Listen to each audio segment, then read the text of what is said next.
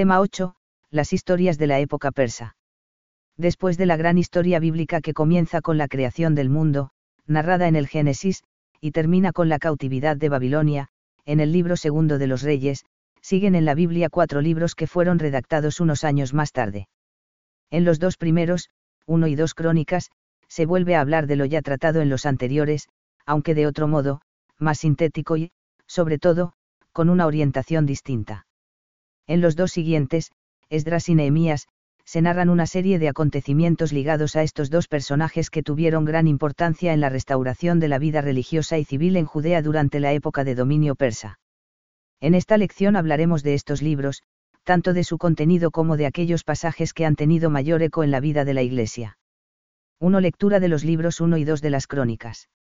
Los dos libros que se suelen llamar, Crónicas, reciben en la Biblia hebrea el nombre de Dibre Ayamim, esto es, los hechos de los días, o, diario.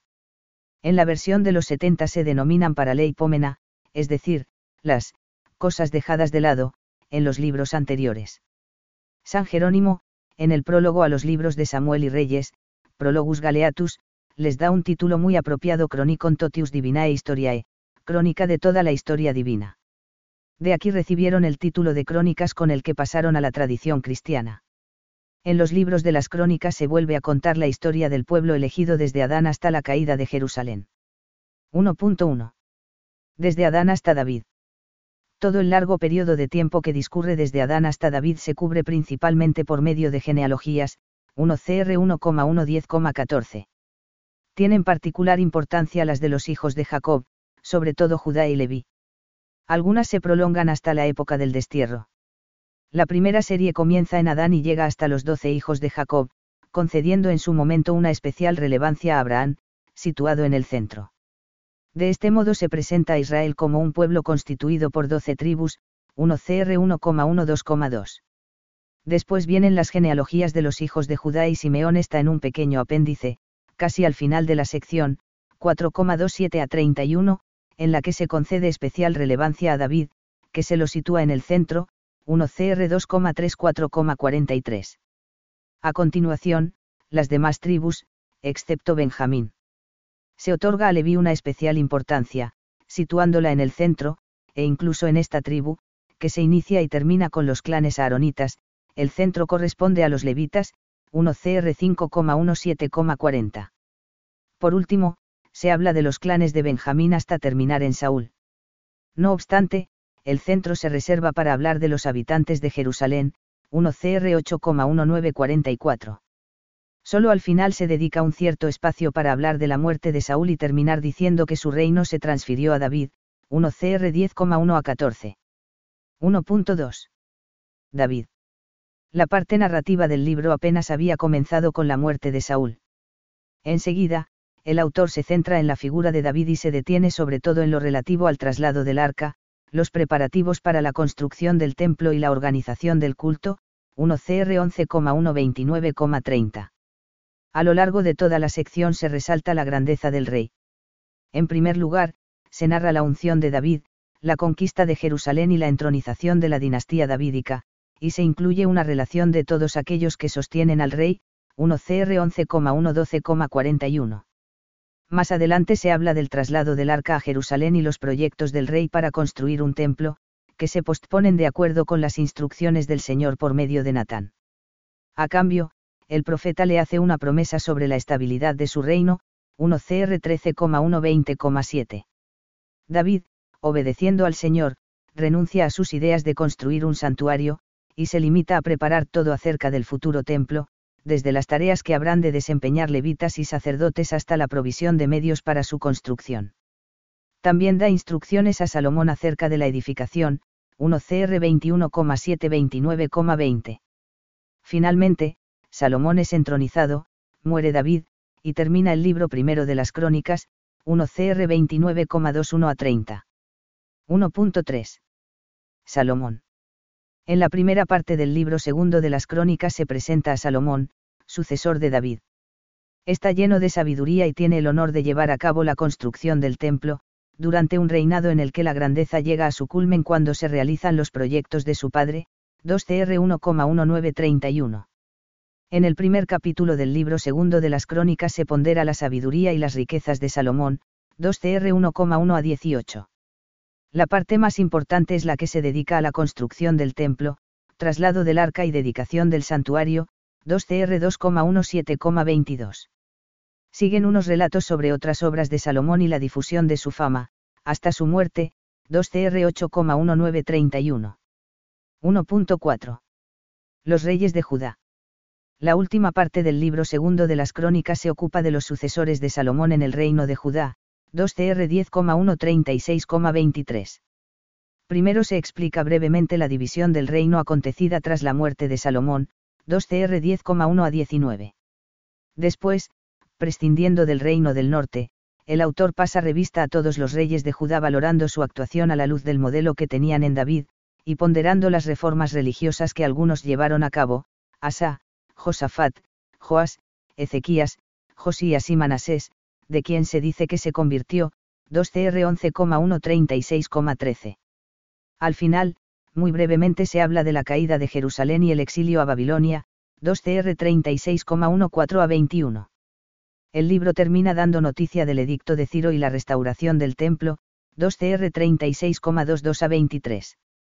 Esta obra fue previsiblemente compuesta bastante tiempo después de la vuelta del destierro, probablemente entre los siglos IV, 3 AC al final de la época persa o al inicio de la helenización de Palestina, en medios levíticos del Templo de Jerusalén. Las circunstancias habían cambiado mucho desde que se había compuesto la llamada, historia deuteronomista, ya estudiada, y al hacer memoria de los acontecimientos pasados se suscitaban en ese momento otros intereses. En concreto, se aprecia un particular interés en referir a David los elementos fundamentales de la comunidad judía, aunque sin descuidar los orígenes mosaicos de la propia religión de David. Dos relecturas de los libros 1 y 2 de las crónicas, y su recepción en la fe de la Iglesia. En el libro primero de las crónicas es particularmente llamativo un pasaje en el que se habla de la organización del culto por parte de David. Después de mencionar los levitas que se habrían de encargar de la alabanza y la música, se cita por extenso un cántico, 1 CR 16,8 a 36, que David entregó a Asaf a sus hermanos, que comienza exultando con alegría. Alabad al Señor, aclamad su nombre, anunciad a los pueblos sus hazañas. Cantadle, entonadle salmos, proclamad todas sus maravillas. Gloriaos en su nombre santo, que se alegre el corazón de los que buscan al Señor. Apelad al Señor y a su poder, buscad su rostro de continuo. Recordad las maravillas que ha hecho, sus prodigios, las sentencias de su boca, 1 CR 16,8 a 12. Se trata de una hermosa composición que integra amplios fragmentos de los salmos con ligeras variantes. Pero no se puede decir que los salmos hagan una relectura de este texto, sino más bien parece lo contrario, que el redactor de crónicas incluye estas estrofas de alabanza al Señor que ya estaban en uso en el templo. En el libro segundo, al narrar la dedicación del templo por parte de Salomón hay otra alusión a los salmos que ratifica la impresión de que cuando se redacta este libro ya estaba difundido el uso de algunos de ellos en el culto del santuario. Todos los israelitas, al ver cómo bajaba fuego y que la gloria del Señor estaba dentro del templo, se postraron rostro en tierra sobre el pavimento, adoraron y celebraron al Señor, porque es bueno, porque su misericordia es eterna. El rey y todo Israel ofrecían sacrificios ante el Señor. Salomón inmoló en sacrificio 22.000 reses de ganado mayor y 120.000 de ganado menor. Así, el rey y todo el pueblo dedicaron el templo de Dios. Los sacerdotes atendían a su ministerio, mientras los levitas tocaban los instrumentos musicales sagrados, preparados por el rey David para entonar el estribillo al Señor. Porque su misericordia es eterna, siguiendo la alabanza compuesta por David. Los sacerdotes tocaban las trompetas y todo el pueblo se mantenía en pie, 2 CR 7,3 a 6. El estribillo, porque es bueno, porque su misericordia es eterna, se repite decenas de veces en el Salmo 136. Un poco antes, 2 CR 6,41 a 42, también se había citado un pasaje extenso de otro salmo, Sal 132, 8 a 10. Por lo que se refiere a la recepción cristiana de estos libros se puede afirmar que los libros de las crónicas son de los menos citados de la Biblia, proporcionalmente a su extensión, por los escritores cristianos de los primeros siglos. La razón, posiblemente, es que tienen muchos temas en común con los libros de los reyes y, de ordinario, se cita por aquellos. Sin embargo, hay un pasaje concreto que sí que ha recibido una cierta atención. Se trata del relato de la entronización del Arca de la Alianza en Jerusalén. La escena habla de que, una vez que David fue proclamado rey, lo primero de lo que se ocupó fue del cuidado del Arca de la Alianza, y para eso la llevó hasta la casa de Obededom, de Gat, 1 CR 13,13. A continuación, se narra la conquista de Jerusalén, 1 CR 14,1 a 17, e inmediatamente David le prepara allí una tienda y hace un traslado solemne del arca hasta dejarla entronizada en ella. Convocó David en asamblea a todo Israel en Jerusalén para subir el arca del Señor al lugar que le había preparado. Reunió también a los hijos de Aarón y a los levitas. Los levitas trasladaron el arca de Dios poniendo los varales sobre sus hombros, como lo había ordenado Moisés, según la palabra del Señor. David dijo a los jefes de los levitas que dispusieran a sus hermanos los cantores, con instrumentos musicales, arpas, cítaras y címbalos, para que los hiciesen resonar con fuerza en señal de júbilo. Así pues, introdujeron el arca de Dios y la colocaron en medio de la tienda que David había hecho levantar, y ofrecieron ante Dios holocaustos y sacrificios de comunión. Cuando terminó de ofrecer los holocaustos y los sacrificios de comunión, David bendijo al pueblo en nombre del Señor, 1 CR 15,3-4.15-16, 16,1 a 2. Este despliegue de esplendor en el traslado del arca ha servido en la Iglesia para imaginarse la entrada de la Virgen María en el cielo, una vez terminado el curso de su vida terrena. Por eso se lee este pasaje en la misa de la vigilia de la Asunción de la Virgen. Se contempla, de este modo, a María Santísima como la verdadera arca de la alianza, templo de la definitiva presencia de Dios sobre la tierra.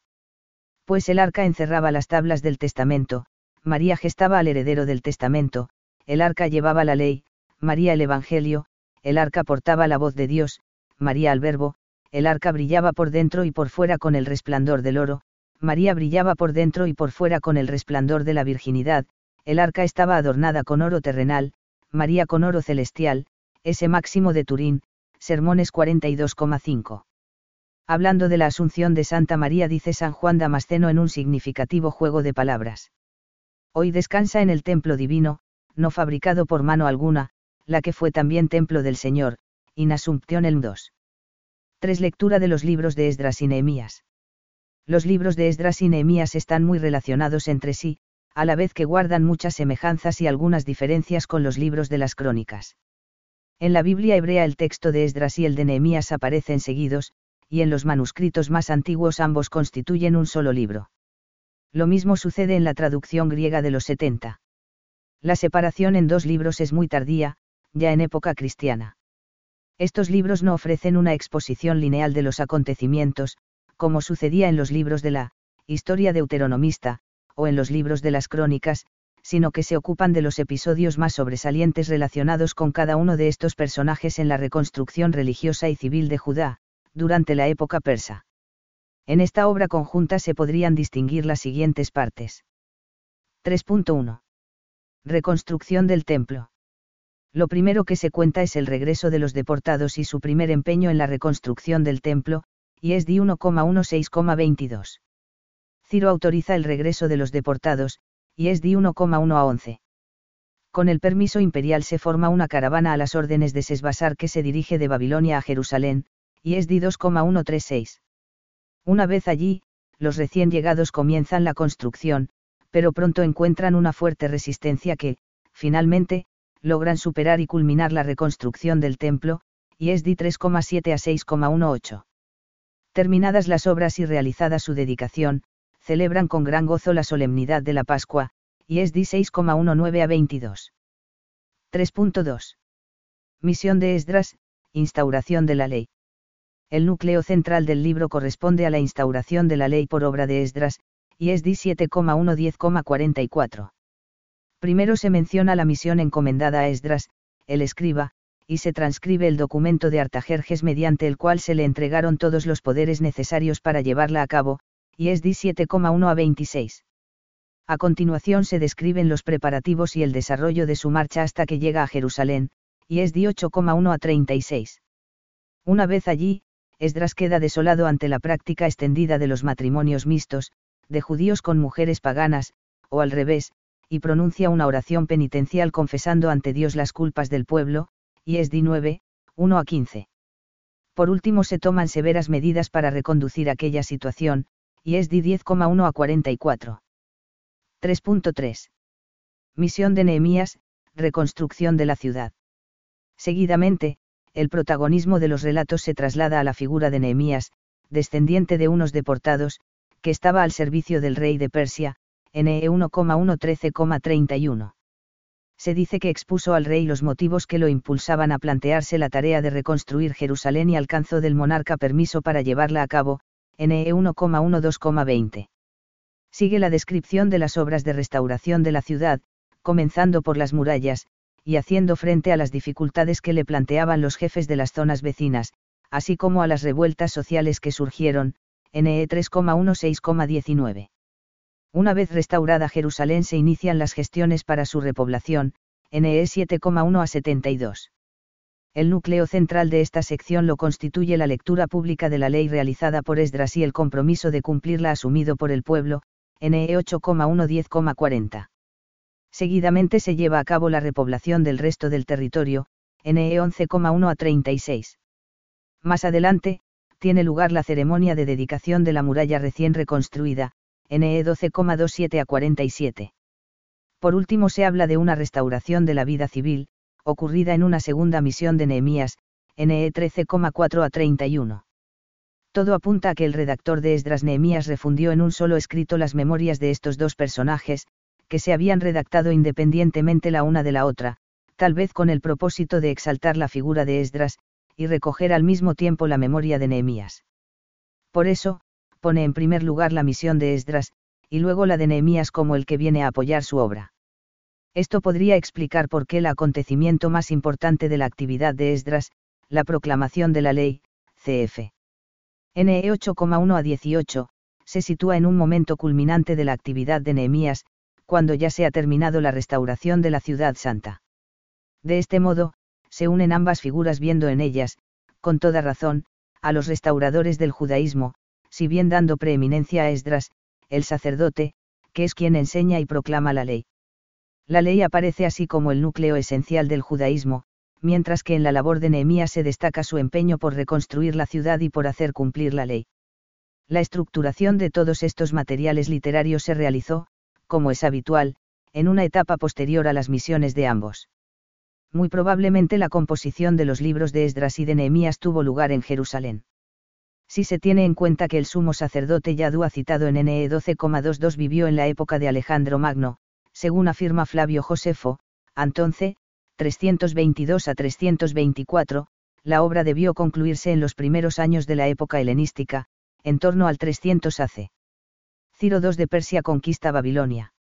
La inscripción del cilindro de Ciro II el Grande, descubierto durante la excavación del templo de Marduk en Babilonia, es muy ilustrativa de la actitud tolerante de Ciro hacia las costumbres y prácticas religiosas de las regiones que conquistó. En él se explica que el rey babilónico había destruido la religión ancestral, y por eso Ciro fue llamado a intervenir. El culto de Marduk, el rey de los dioses, había cambiado en abominación, cotidianamente hacía el mal contra su ciudad. Marduk, que cuida por los santuarios que estaban en ruinas y los habitantes de Sumar y que eran como muertos, contuvo su cólera y tuvo piedad.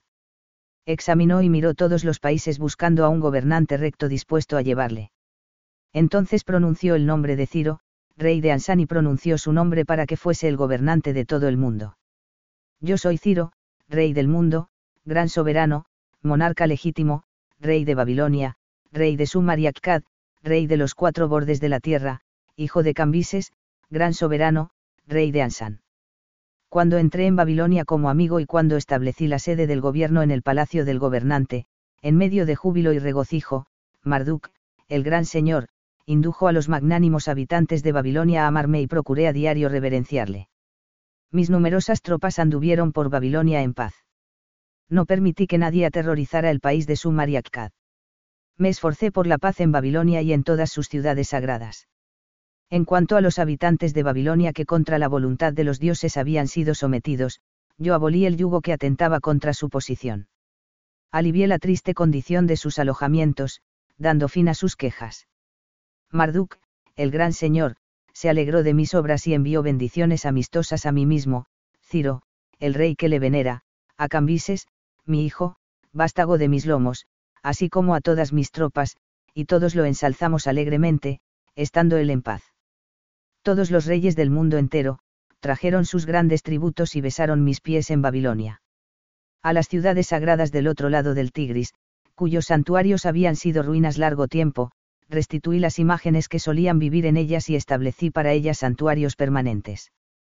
También reuní a todos sus habitantes y les devolví sus solares, William W. Ayo Edificio, The Text of Scripture, Brill, Leiden, 1997 a 2002, 2124.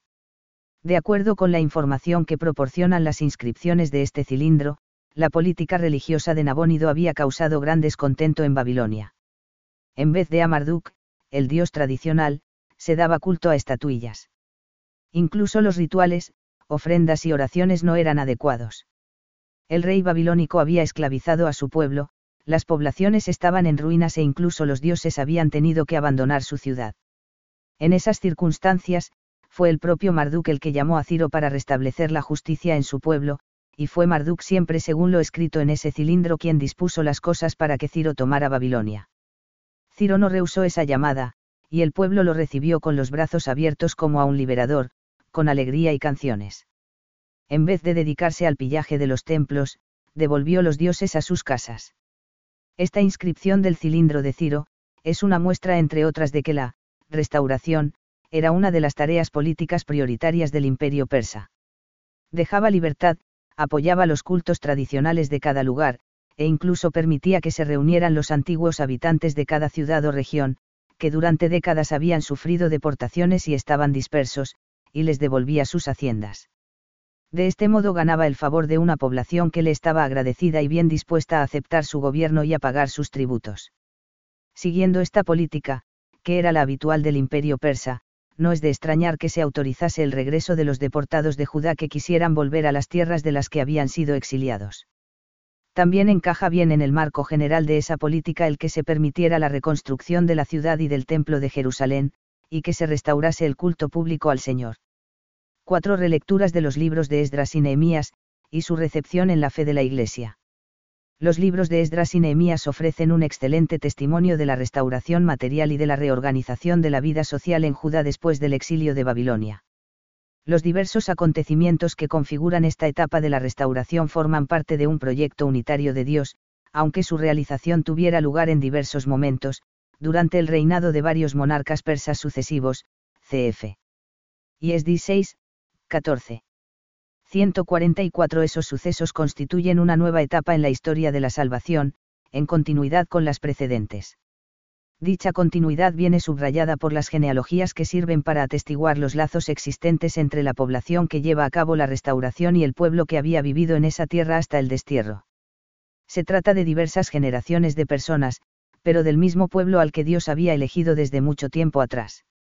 Cuando las murallas de la ciudad fueron reconstruidas y el templo se reedificó, también se reorganizó la vida nacional y religiosa del pueblo. En ese momento era importante hacer notar los lazos de continuidad entre los antiguos y nuevos lugares e instituciones. El altar y el santuario fueron construidos, en su lugar, CF. Y es 3,3 y 6,7 respectivamente. Los utensilios que los deportados transportaron a su regreso hasta Jerusalén para uso del templo eran los que Nabucodonosor se había llevado a Babilonia, cf. Y es de 1,7 a 11. Tanto los sacerdotes como el personal que servía en todo lo relacionado con el culto eran los descendientes de los que con anterioridad se habían ocupado de esas tareas, cf. Y es de 2,36 a 63, NE 7,39 a 65. Esa continuidad, subrayada en estos libros, constituye un elemento importante de su enseñanza, ya que ofrece un testimonio importante acerca del modo en que Dios conduce la historia de la salvación, avanzando y progresando al paso de los tiempos, haciendo surgir respuestas nuevas a las diversas situaciones que se presentan, pero manteniendo siempre la identidad de los fundamentos, mediante fuertes lazos de fidelidad a los orígenes.